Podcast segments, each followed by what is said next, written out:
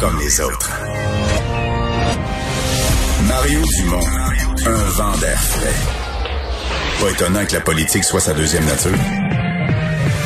Vous écoutez Mario Dumont et Vincent Dessureau. Rencontre avec Nadia Boumefta, avocate en droit criminel et protection de la jeunesse. Euh, bonjour Nadia. Bonjour Vincent, bonjour Mario. Alors, ben, on revient sur cette histoire euh, d'un homme de 37 ans qui a, euh, bon, euh, tiré des coups de feu en direction d'un véhicule qui s'était, qui a terminé sa course dans un fossé. Une des balles perdues est arrivée sur un enfant de 8 ans. ça s'est passé hier soir. L'homme s'est barricadé ensuite dans sa maison. Le GTI a pris le contrôle de la situation durant la nuit. Quel genre d'accusation, parce qu'il me semble qu'il y a beaucoup d'affaires là-dedans, quel genre d'accusation il est susceptible de faire face? Bon, il est évident pour moi qu'en euh, criminel, une tentative de meurtre, euh, ça fera partie des accusations, très certainement vers le jeune garçon qui a été malheureusement touché par balle dans cette affaire. Également, on ne sait pas encore la nature des blessures des gens qui étaient dans le véhicule, mais quand même, est-ce qu'on peut faire un lien entre les balles, l'accident, etc. en tout cas, le chauffeur, le chauffeur, le chauffeur du véhicule, on semble, on dit qu'il lutte pour sa vie, là, qu'il est mal en point clairement. Donc, il y a effectivement peut-être un lien à faire là-dessus. On sait que la police est silencieuse quant à l'arme utilisée, qui a été blessé et où. Donc, on verra les détails de cette affaire-là. Évidemment, le DPCP est en contact avec les enquêteurs et attendre de, cumuler suffisamment de preuves pour accuser formellement monsieur. Euh, il faudra comprendre, évidemment, là, si ce monsieur-là est en possession d'armes légales. Est-ce qu'il était enregistré ou non? Euh, comment ça se fait qu'elle était armée? Comment ça se fait qu'elle a pu l'utiliser comme ça dans un euh, lieu public, dans un... Je comprends que c'était des résidences. Alors, euh, beaucoup de questions seront posées, possiblement des accusations de possession d'armes euh, illégales si euh, c'est applicable dans son cas. Également, qu'est-ce qu'ils ont trouvé dans le véhicule, des gens qui ont été atteints? Je comprends qu'on peut faire un lien entre une des personnes à bord et le dit individu. Est-ce qu'ils sont liés à la police? On ne le sait pas encore, mais évidemment, avec la réponse rapide, on peut s'entendre qu'il y a des enquêtes qui sont en cours et probablement des choses qu'on ne veut pas rendre publiques pour ne pas brûler l'affaire. Donc, euh, on comprend qu'on attend pour avoir plus de détails, mais très certainement des accusations, en tout cas, de tentative de meurtre envers euh, ce pauvre petit bonhomme qui a été touché. Ouais. Est-ce qu'il y a une notion euh, des accusations aussi, parce que genre qui tourne autour de la négligence criminelle ou parce que tirer je comprends tirer euh, vers des gens, c'est une tentative de meurtre, mais tirer euh, avec un fusil dans une rue, parce que dans le fond, l'enfant, il était pas visé visiblement, mais c'est quand tu tires, tu tires avec un fusil dans une rue euh, avec des, des, habitations, des gens qui circulent, des, des gens, des jeunes qui jouent dans la cour. c'est un comportement aussi déréglé par ailleurs. Là. Ben, déréglé certainement, surtout quand on est en possession d'une arme. Et si celle-ci était légale, par exemple, si c'était un chasseur, faudrait se questionner là, si l'arme était bien conforme? Est-ce que la façon dont il la euh, gardait chez lui était conforme également? Est-ce qu'il était négligent à ce niveau-là? Et évidemment, sur l'utilisation, à suivre, Mario, cette décision-là revient au DPCP de voir s'ils ont suffisamment de preuves pour l'accuser sur ce type d'accusation-là. Mais effectivement, quand on regarde dans la globalité de l'histoire, euh, on peut se le dire, là, ça n'a pas d'allure, mais il euh, faut voir si on a la, preuve nécessaire pour accuser en termes de négligence criminelle. Le fardeau demeure quand même hors de tout doute raisonnable. Donc, à voir, mais oui, je pense qu'avec ce qu'on a en ce moment, on peut tendre vers une utilisation négligente feu. Nada, la télésérie Fugueuse a permis de, euh, mettre la lumière sur la problématique du proxénétisme, de la traite de personnes et tout ça, de sensibiliser les gens à ce problème-là. Mais dans le cas d'un homme de Lévis, ça l'a plutôt inspiré à commettre des gestes criminels. Malheureusement, on comprend qu'il a été inspiré de ça, donc c'est ressorti dans la preuve. Ce jeune homme-là a été accusé de proxénétisme, d'avoir donc, euh, en échange de prestations de services sexuels, mis une jeune fille de 17 ans, donc mineure en plus, euh, à la disposition finalement d'un public avec sa copine qui l'aidait dans cette affaire-là. On parle également d'une histoire de triangle amoureux, d'un possible consentement de la mineure, mais rappelons que puisqu'elle est mineure et puisqu'il s'agit d'échanges sexuels, c'est illégal c'est codifié. Il s'agit de d'actes qui peuvent être euh, répréhendés par la loi.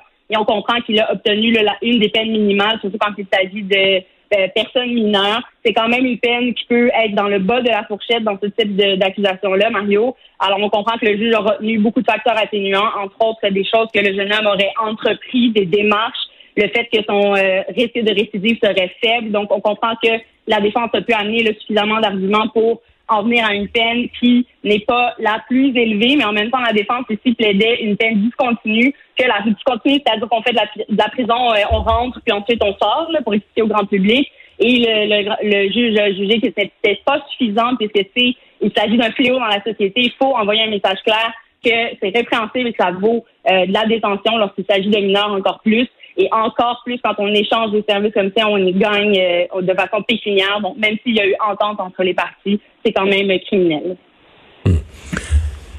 Est-ce que parce que est-ce qu'on considère l'individu dans les accusations comme un proxénète? Parce qu'il agit un peu comme tel en même temps je sais pas comment dire c'est pas on, voit qu'il a, vu ça à la TV puis il a essayé d'imiter mais je veux dire c'est pas euh, c'est pas, pas un opérateur puis je veux dire le, type en question c'était pour lui l'amener chez eux mais il y avait pas euh, il était pas dans un réseau, il n'y a pas question de la sortir de la province. Est-ce que ça, ça a joué pour lui une espèce de côté euh, j'ai vu ça à la TV, puis j'essaye de limiter, mais que je, je sais pas vraiment ce que je fais. Puis c'est quand même des montants d'argent. Si on pense à des proxénètes qui se mettent millionnaires, c'est quand même des montants d'argent plus euh, plus mineurs. On ne va pas tenir compte de ça, l'aspect pécunier, le fait qu'il en ait pas gagné plus ou moins. Là, on parle vraiment d'un acte contre la personne, donc le juge ne va pas tenir compte de combien il a gagné ou pas. C'est quelque chose qui est répréhensible. Je tiens à noter ça, y a pas de doute. ça c'est clair, il rentre dans la définition de proxénète. Oui, on n'est pas forcément, il n'y a pas de preuve euh, à faire du côté de la couronne qui a un lien avec un réseau. Euh, on n'est pas obligé de rouler dans un certain type de véhicule et ça, on parle encore une fois de préjugés. Il est tellement rendu facile, Mario, de devenir un proxénète ou de partir finalement dans ce type d'affaires-là en raison des réseaux sociaux. Il ne suffit que d'avoir un téléphone cellulaire, être capable d'être manipulateur, puis ça y est, on rentre dans le système. Il y a des gens qui s'agit d'une seule personne, qui au début c'était une histoire de couple même. Euh, la dame consentait et ça peut être du proxénétisme. Je tiens à mentionner également que les gens qui aident dans cette affaire, donc qui vont publier euh, des publicités, par exemple, ou qui vont aller magasiner avec la dite personne, qui vont euh, lui offrir le transport pour aller rencontrer les clients, pour aller magasiner ou de chez elle jusqu'au magasin, par exemple, ils peuvent rentrer dans le groupe euh, qui peuvent être accusés de proxénétisme. Donc, il s'agit vraiment d'une accusation qui peut être large au niveau des actions et ces actions-là peuvent être démontrées là, par la couronne, soit par des captures d'écran, des suivis. Parfois, la police a également des euh, déclarations faites par les victimes elles-mêmes ou des gens qui l'entourent. Ici, on comprend qu'il s'agit d'un triangle amoureux. Euh, il a porté plainte pour menace, puis ça a mené finalement à ces accusations-là. Il en demeure pas moins. S'il y avait suffisamment de preuves, il a été euh, déclaré coupable de ça et aujourd'hui fait face à une peine de détention qui est quand même dans le bas de la fourchette, je, tiens à le rappeler, et également devra signer le registre des délinquants sexuels pour plusieurs années encore. Donc, ça marque clairement un dossier pour le reste de sa vie. Et je rappelle que même si notre implication peut sembler minime dans ce type d'affaires-là, on peut être accusé euh, au criminel de proxénétisme. C'est un individu qui avait un dossier criminel euh, quand même garni, s'est retrouvé condamné, euh, celui qui se déclare comme un pasteur, Paul Mukendi. Et bon, coupable d'agression sexuelle, donc lui a toujours clamé son innocence, mais il a été reconnu coupable, devait se rendre aux autorités vendredi. Alors, plutôt que ça, jouer la carte sur les réseaux sociaux, son, son église, si je peux me dire, a publié qu'il avait été kidnappé. Finalement, il a avoué qu'il se sauvait parce que là, face à une injustice qui était sur le, sur le bord de subir. Euh, Qu'est-ce qui l'attend, là?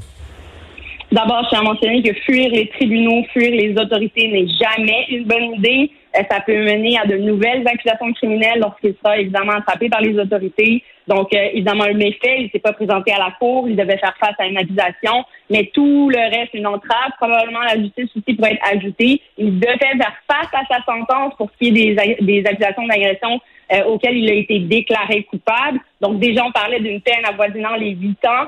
Euh, de ce que je comprends là, des parties de ce qui devait être présenté à la cour. Est-ce que ce sera une peine supérieure? Bien évidemment, mais considérant les nouveaux faits. Donc, on va pas tenir compte des anciens faits et dire, bon, ben, ça valait huit ans, mais on va lui donner neuf ans pour ces infractions-là parce qu'il a fui la justice. Il va d'abord être jugé sur sa sentence au niveau des accusations desquelles il a, déclaré, il a été déclaré coupable.